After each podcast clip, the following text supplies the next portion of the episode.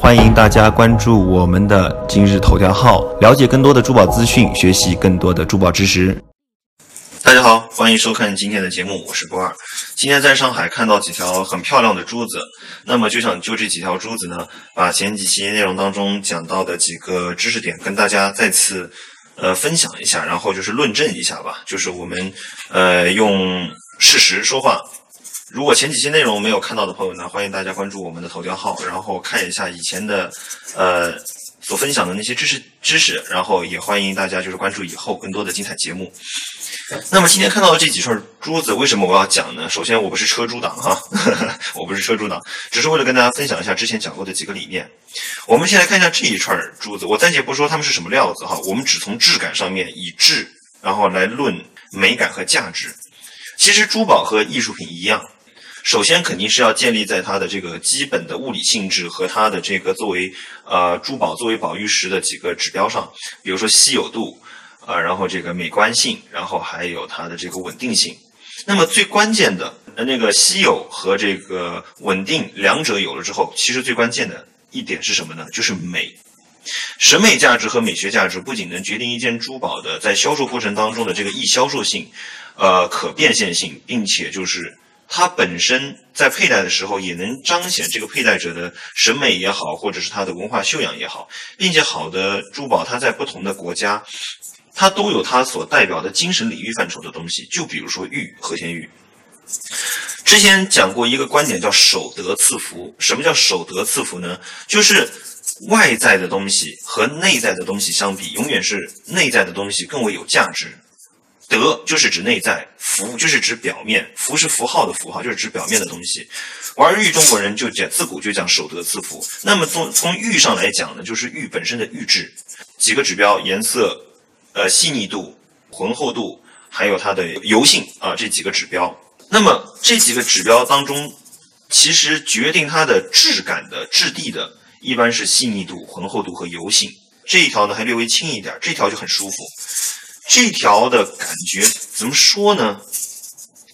就很像是很难找到一个很精准的词去形容它。但是大家可以仔细看一下，那那种光晕内敛的感觉，然后细腻度、油性度，就是让人感觉由衷的觉得它舒服，所带给人的这种视觉上的享受。我们在拿玉说玉有五德的时候，排名第一的是仁。那么什么是仁？仁义的仁哈，仁在美学上的审美的上的一个。一个外在的一种表现形式是什么呢？是温润而泽。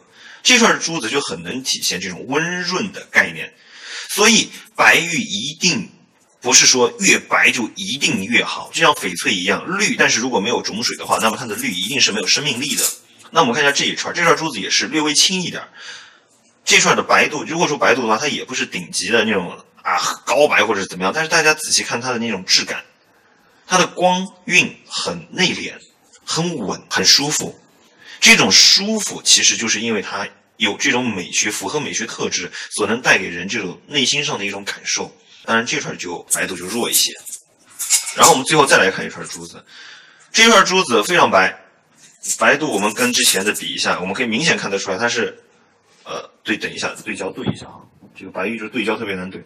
我们明显可以看得出来，它的白度高很多，白度高很多。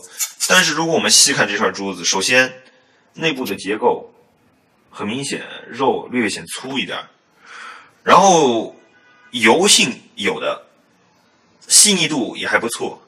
但是怎么说呢？它这个白白的就不是那么有生命力，上手效果还不错，就是白的乃至于都更让人感觉像发亮一样。这种料这种类型的料子放在纸上都不会显得都不会显得就是说它的白度呃就是有有偏差。这串珠子本身它的价值比这两串就差了很多，这个就是守德赐福的一个概念。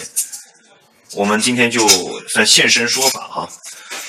这两串珠子的产地和产状是不一样的，但是今天呢，我就不强调它们是什么类型的料子了，就不强调它是哪个产地的，也不强调它是什么产状的，因为我主要是想用这两串珠子作为一个实证呢，给大家就是说看一下。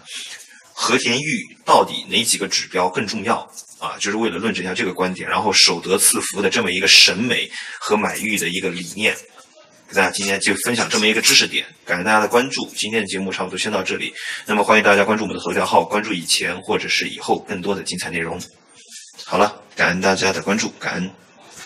欢迎大家关注我们的今日头条号，了解更多的珠宝资讯，学习更多的珠宝知识。